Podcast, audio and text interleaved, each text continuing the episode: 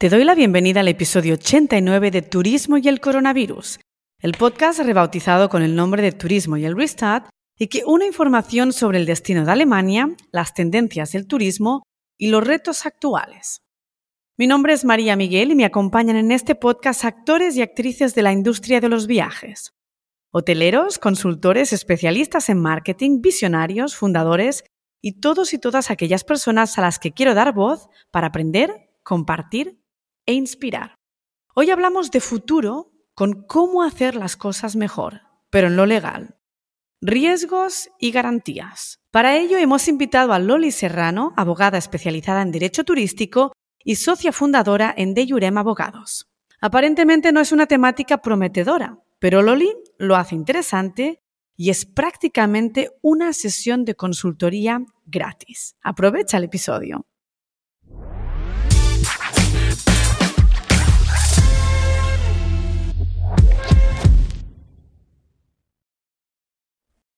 Buenas tardes, Loli. Bienvenida al podcast de Turismo y el Coronavirus.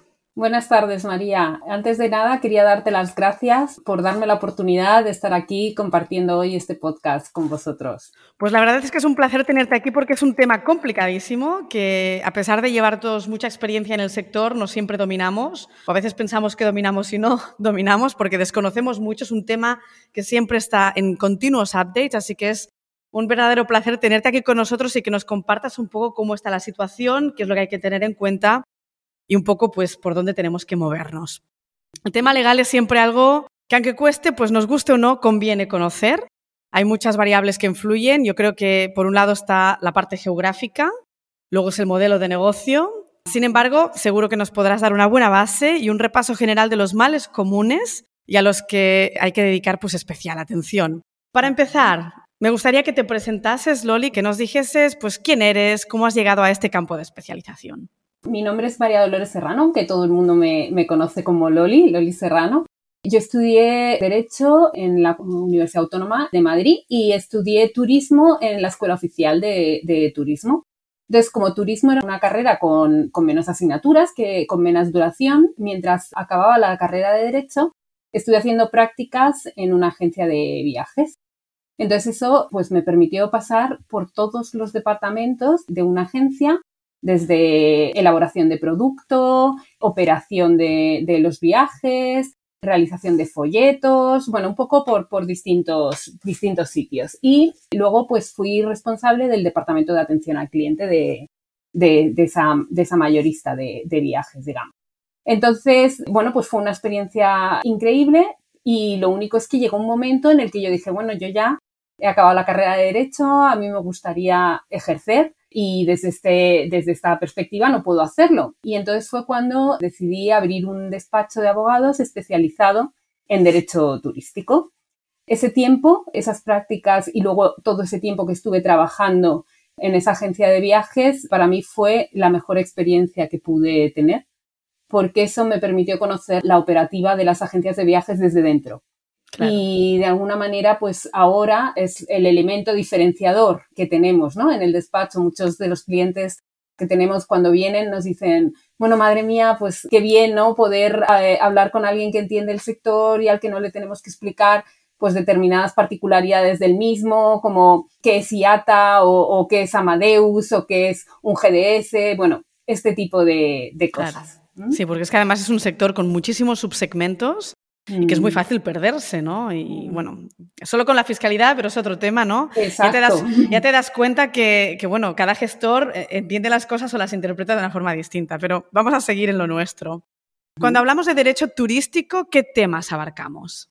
Bueno, pues es que realmente es algo que incluso nosotros, los, los abogados que estamos especializados en esto, lo comentamos, ¿no? Entre, entre nosotros, porque muchas veces cuando nos preguntan, bueno, ¿y a qué te dedicas? No, a derecho turístico. Y, y la gente te dice, pero en realidad, ¿eso qué es? O sea, ¿qué, ¿en qué consiste? Para mí, en realidad, es una rama del derecho que, que, requiere, por una parte, de una gran especialización, pero al tiempo y paradójicamente requiere una diversificación en, muchos campos, ¿no? Que van desde el derecho mercantil, el derecho administrativo, el derecho de consumo, pasando por el derecho internacional.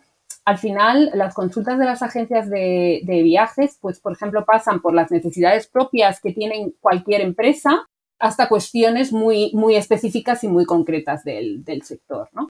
Por ejemplo, para que os hagáis una idea, pues en época COVID tuvimos que asistir pues desde gestión de los reembolsos de todos los viajes que las agencias habían vendido con anterioridad a la pandemia, hasta la repatriación de viajeros que se encontraban en destino en, en aquel momento. Tuvimos que asesorar en relación con lo que permitía la normativa de, de, apertura de los países en cada momento. Hubo, momentos en los que, bueno, pues las agencias no sabían si podían estar abiertas, si tenían que estar cerradas.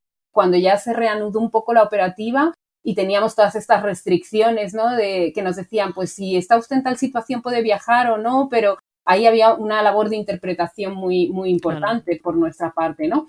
Entonces, bueno, en realidad toca muchos campos, ¿no? Muchos palos. Y hay alguno de esos palos, que es, que claro, son tantas verticales, ¿no? En los que dirías tú, allí estamos especializados o, o alguna parte que realmente en especial trates tú?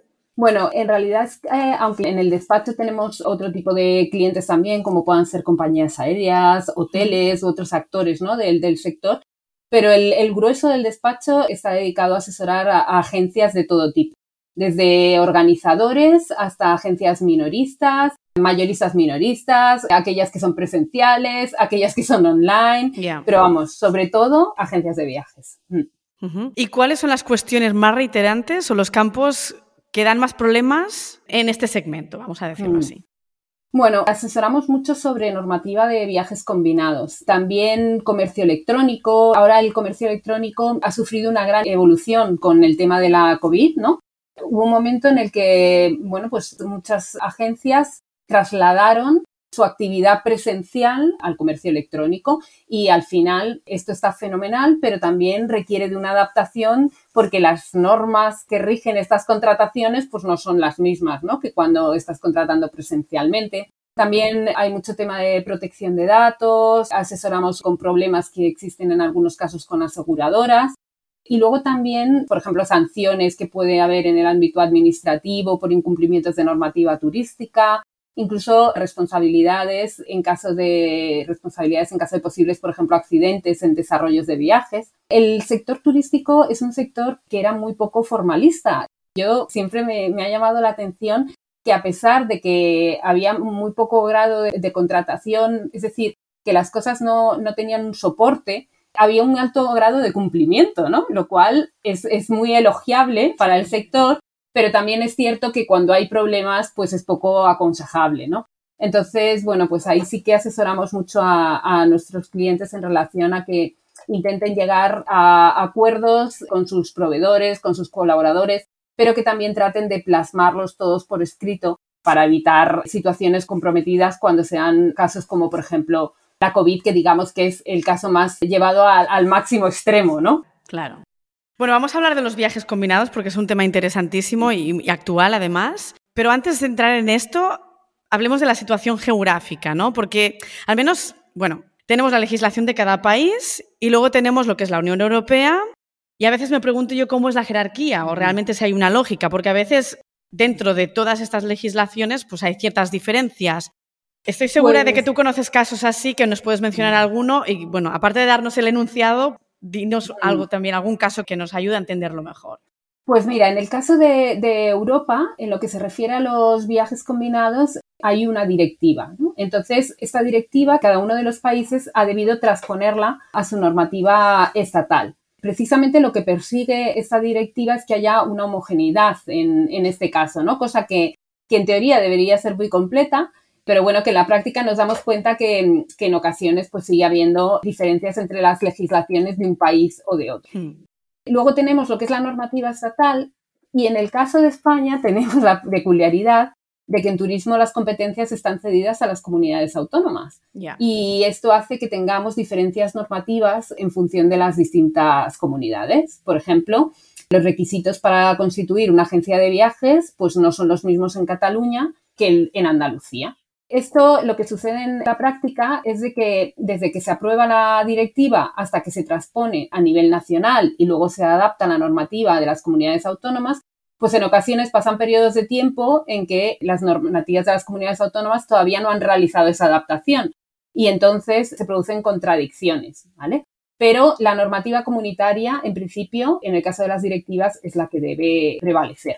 Así que si hablamos dentro de Europa, también las de cada país. Esto es. Fenomenal. A día de hoy, ¿qué está pendiente de reforma? Y ante estas problemáticas, ¿qué papel juega la OMT, la Organización Mundial de Turismo? ¿Ayuda, soporta o incluso otras asociaciones del sector que son activas en, en, lobbying político? Bueno, a ver, ahora mismo ya hay un caso del que me gustaría mucho poder hablaros y agradezco poder tener esta oportunidad porque en concreto en este momento en el sector de las agencias tenemos una reforma muy importante que les afecta mucho, que es el Real Decreto 933 de 2021, por el que se establecen obligaciones de registro documental e información de las personas físicas o jurídicas que ejercen actividades de hospedaje y alquiler de vehículos a motor sin conductor. Bueno, toda esta parrafada que yo te he soltado aquí, en realidad, bueno, creo que todos sabemos que, bueno, los alojamientos y, las empresas de alquileres de vehículos hasta ahora en, España ya tenían una obligación de trasladar determinados datos a la policía, por, bueno, pues por motivos de, de seguridad y en este caso, ahora lo que se ha hecho ha sido desde el día 2 de enero de 2023, las agencias de viajes en su calidad de intermediarias en estas reservas de alojamiento y de alquiler de, vehículos están obligadas a, comunicar al Ministerio de Interior los datos de todas las reservas que se realicen en territorio español. Esto es una locura. Es decir, que ahora mismo una agencia de viajes tenga cada vez que realiza una reserva de un alojamiento, trasladar todos los datos personales de ese cliente y de esa reserva al Ministerio del Interior, pues es algo que es muy difícil de encajar en la operativa diaria, ¿no? Este Real Decreto, desde nuestro punto de vista, está imponiendo una serie de obligaciones totalmente desproporcionadas a las agencias, sobre todo porque este tipo de información ya puede recibirla el Ministerio de Interior de, de los prestadores finales de servicio, como pueden ser los hoteles y como pueden ser las compañías de alquiler de vehículos, ¿no? Y luego también pues realmente hay una problemática importante porque se están pidiendo datos personales de clientes que desde, desde nuestro punto de vista tampoco están cumpliendo con la normativa de, protección de datos. Claro. En ese sentido, por ejemplo, desde las asociaciones de agencias de viajes se está haciendo muchísimo trabajo para poder denunciar toda esta desproporción que tiene este, este Real Decreto y tratar de conseguir la exclusión de las agencias de viajes de la aplicación del mismo. Desde esa perspectiva, la labor de las asociaciones es fundamental en el sector. ¿Y este Real Decreto sería exclusivamente del territorio español? Claro, es que esa es una de las cosas que se está denunciando, ¿no? El hecho de que en otros países de la Unión Europea no exista una normativa equivalente que obligue a proporcionar tal cantidad de datos a las autoridades en estas reservas de alojamientos y de alquileres de vehículos, ¿no? Lo cual bueno, pues puede tener incluso un impacto en, la competencia, ¿no? Claro, realmente es, difícil operar o dar soporte a estas leyes cuando realmente nos falta información. Es decir, es, bueno, es una contradicción, ¿no? Si en un país funciona de una forma, me faltan datos, ¿cómo lo transmito? ¿Todo lo que pasa fuera de mi país lo debo transmitir también al ministerio o cómo funcionaría? ¿Quedaría completamente excluido? Claro, no, en realidad quedaría excluido. Es decir, que esta obligación solamente estaría afectando a agencias de viajes y a compañías de rentacar con domicilio en España y que estén realizando reservas dentro de, España. Pero claro, nos planteamos si estas reservas vienen realizadas por un operador extranjero, no estaría sujeto el operador extranjero a esta obligación. Luego, eh, todo esto, una afectación directa ¿no? en el turismo nuestro. A veces me da la sensación de que dentro del sector hay como poca concordancia entre los diferentes países. ¿Crees que es un sector que le falta lobbying o es algo que seguramente pasaría en otros gremios? Tú que estás muy puesta en el mundo legal, ¿cómo lo ves tú desde dentro? Bueno, yo realmente desde dentro considero que efectivamente necesitaríamos hacer más fuerza para poder conseguir que normativas de este tipo ni siquiera salieran adelante, ¿no? Porque el, problema que tenemos ahora mismo es que esto ya es una normativa que está en vigor y que yo confío en que esto consiga pararse, ¿vale? Porque desde luego se están llevando a cabo actuaciones a nivel de Unión Europea también, porque esto es un problema que también está afectando a otras asociaciones de otros países, porque si ellos mandan a sus clientes a través de agencias españolas, esas agencias españolas les van a solicitar toda esta información, ¿no? Luego al final, aunque sea un problema interno nuestro, digamos, tiene una repercusión también fuera. Entonces, sí, realmente creo que tendríamos que ser capaces de, hacer fuerza para que normativas de este tipo ni siquiera fueran aprobadas, ¿no? Y no ahora que, realmente tenemos que pelearlas cuando ya las tenemos en, en vigor. Lógico, sí. Hay que trabajar más en ello, está claro. Exacto.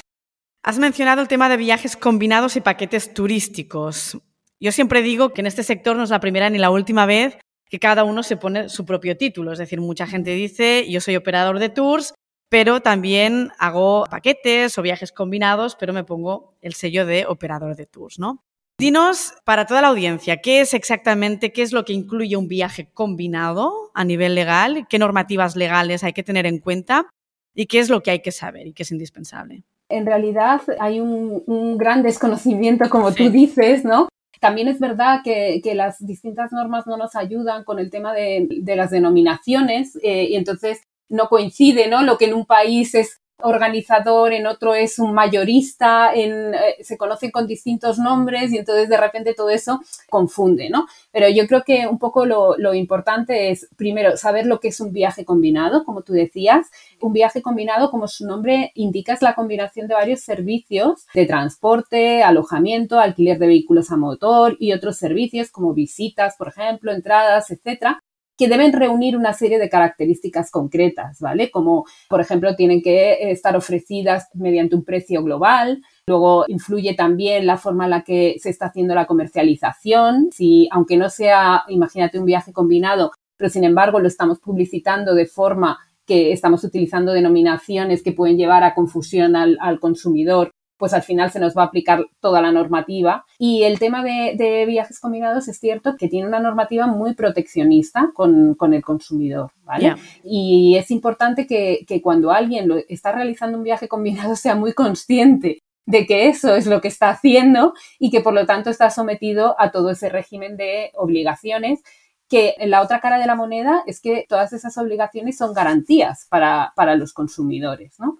Entonces, bueno, muy importante conocer la, directiva de viajes combinados y servicios de viaje vinculados. A nivel España, el Real Decreto 1 2007, que es donde está toda la normativa de protección a los consumidores y en el que los viajes combinados tienen un apartado específico.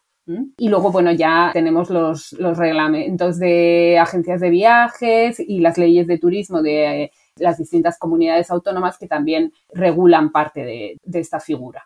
Has hablado en este punto de garantías, ¿no? Y al final, pues no deja de ser un diferenciador para muchas agencias de viajes. Pero para ello hay que saber muy bien qué cartas jugamos. Así que, dinos, ¿no? Dentro de este desconocimiento y desinformación, ¿qué nos aconsejas y cómo llegamos a estas garantías? Bueno, pues lo importante es que los, consumidores también sepan que, que, también la normativa ahora nueva les llama viajeros, ¿no? No habla solo de consumidores, sino que habla también de, de viajeros, lo que tienen que saber es que para ejercer la actividad de agencias de viajes, las agencias tienen que contar no solo con un seguro de responsabilidad civil, sino también con una garantía de protección frente a la insolvencia.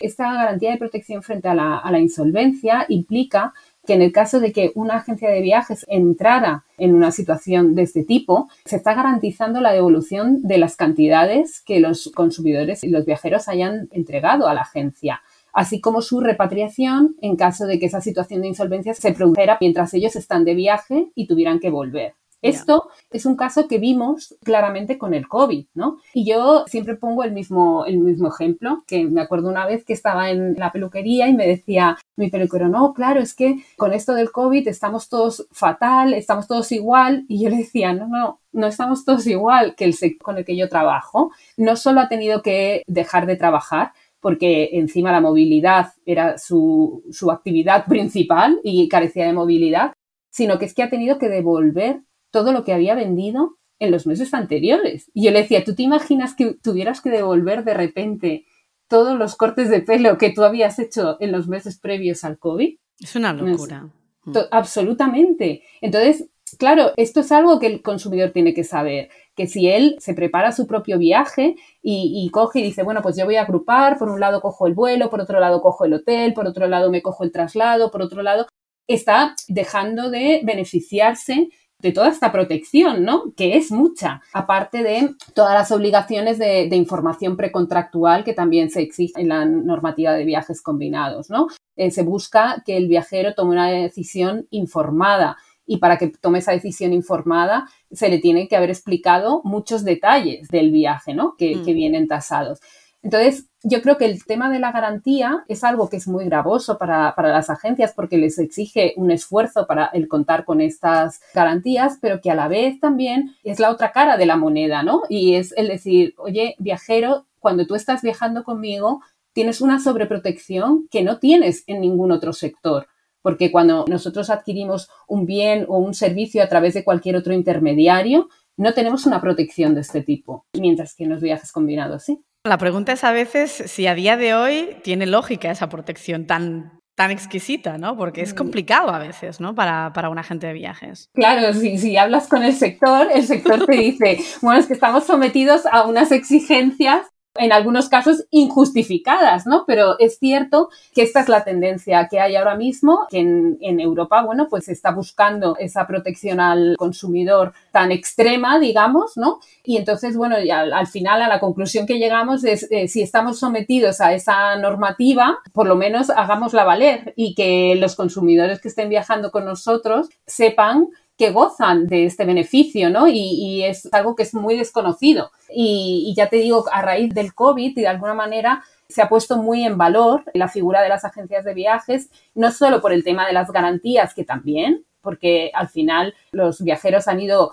o es cierto también que ha habido muchísimos viajeros que lo que han decidido ha sido posponer sus viajes y ahí hubo una gran solidaridad, ¿no? Digamos, ¿no? En muchos casos, ¿no? Porque, porque tú imagínate, es lo que te decía, una agencia que de repente dice, yo no puedo seguir vendiendo, no puedo llevar a cabo mi actividad, no puedo generar recursos de ningún tipo, pero es que además tengo que devolver todo lo que y de dónde, de dónde sale este dinero, ¿no? O sea, ¿cómo lo hacemos? O a la vez, los prestadores finales de servicios no querían devolver esos importes, decían que no se devolvían. Entonces, aquí también hay un tema importante que es la desigualdad entre las obligaciones a las que está sometida una agencia de viajes frente al consumidor y las obligaciones a las que está sometido el proveedor de servicios frente a la agencia de viajes, ¿no? Claro. Y esto es algo que recomendamos mirar muy bien e intentar equilibrarlo de alguna forma. Y no se mira bien, y ese es uno de los grandes problemas. Al final, pues agencias trabajan con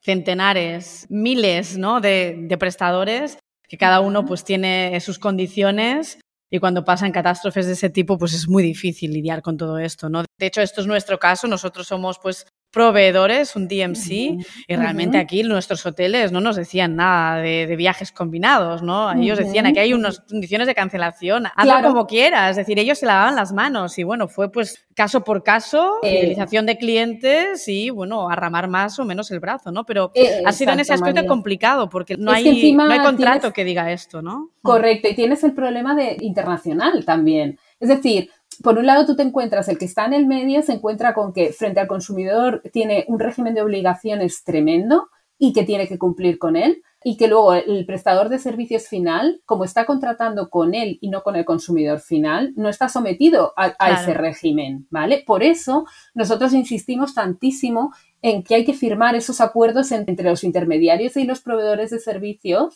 para que eso, de alguna manera, como decía, quede equilibrado.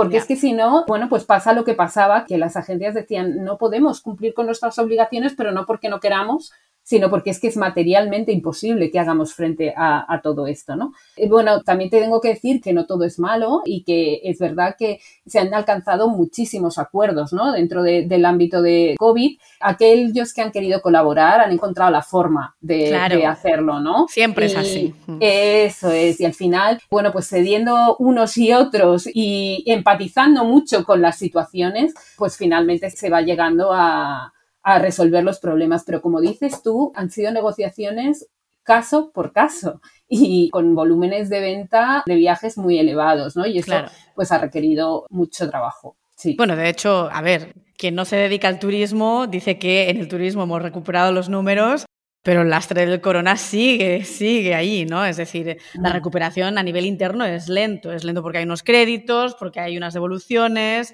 hay que recuperar una estructura, etcétera, etcétera. Bueno, no hay que decir nada ¿no? dentro de la industria, pero bueno, que es mm. algo que es duradero y, es, complicado.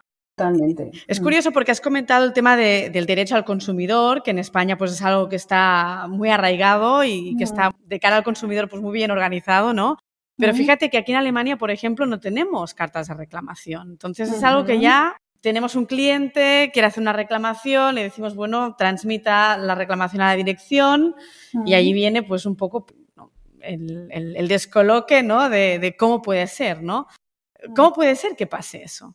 Realmente es que, no sé, ahora mismo también, en el caso de, que tengáis, por ejemplo, clientes que son extranjeros, ellos siempre también pueden acudir al Centro Europeo de Protección al Consumidor. Correcto. Que yo creo que sería la vía que recomendaría en, en este caso. Pero es verdad lo que tú estás diciendo y, yo te puedo decir que nos hemos encontrado con muchísimas dificultades de este tipo porque a pesar de lo que yo he estado diciendo durante esta entrevista, ¿no? Y que os digo, hay una directiva de viajes combinados y entonces esa directiva lo que busca es homogeneizar y que entonces todos los estados tengan en armonía la normativa y que, pero lo cierto es que cuando llegó el COVID, aquello no funcionaba. Y de hecho, nuestro despacho forma parte también de una asociación de abogados especializados en derecho turístico de distintos países y entre nosotros nos, consultábamos y, nos decíamos, bueno, ¿cómo estáis resolviendo esto? Pues en eso, en Alemania o cómo estáis eh, resolviendo esto en Francia o en Italia o en... Y al final, cada país también estaba sacando normativa propia, interna, para tratar de regular esto y era normativa que no era coincidente. Entonces, bueno, pues a pesar de que también la Unión Europea sacó una serie de recomendaciones y de directrices a seguir, pero al final llegamos a, lo que tú indicabas anteriormente, ¿no? Que es a la negociación caso por caso de cada una de estas situaciones. Qué locura. Lo importante, de alguna forma, que estás diciendo, que es la consultoría, ¿no? Consultar con una persona que se dedica, que tiene los updates correspondientes, porque es para un operador, ¿no? Para los que estamos ahí, pues resolviendo la operativa diaria, es complicadísimo, es algo que está fuera de nuestro alcance, en realidad. Claro, porque, y, sobre todo la toma de conciencia, de, decir, esto es un tema del que hay que ocuparse, ¿no? Es decir, yo entiendo, porque entiendo que los operadores al final, vuestra actividad es la de, bueno, vuestro producto, vuestro desarrollo de producto, la venta de vuestro producto, y es a lo que tenéis que dedicar el máximo de vuestros esfuerzos, ¿no?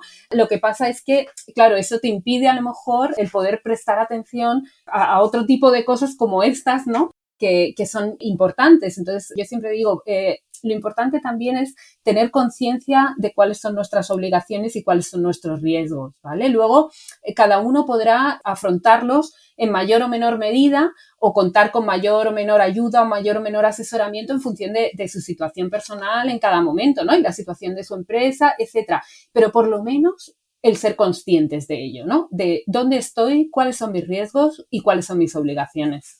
Exacto, exacto. Súper importante lo que comentas. Has comentado el tema de viajes combinados, registro de documentación. ¿Hay algo más que hay que tener en cuenta de cara al futuro, que veas que se está cociendo y que tenemos que estar muy, muy despiertos?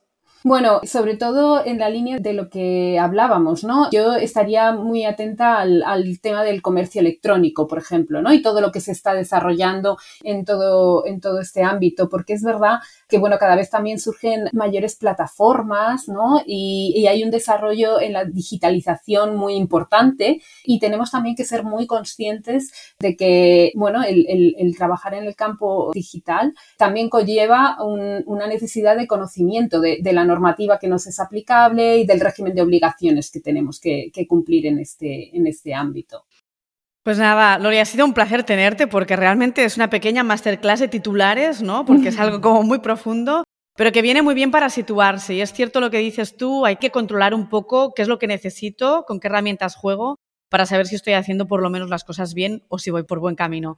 Muchas gracias por toda tu información que nos has compartido y espero verte muy pronto. Ha sido un gran placer acompañaros, María, y las gracias te las doy yo a ti, de verdad. gracias. Espero que os haya servido. Claro que sí, mucho. Gracias, Loli.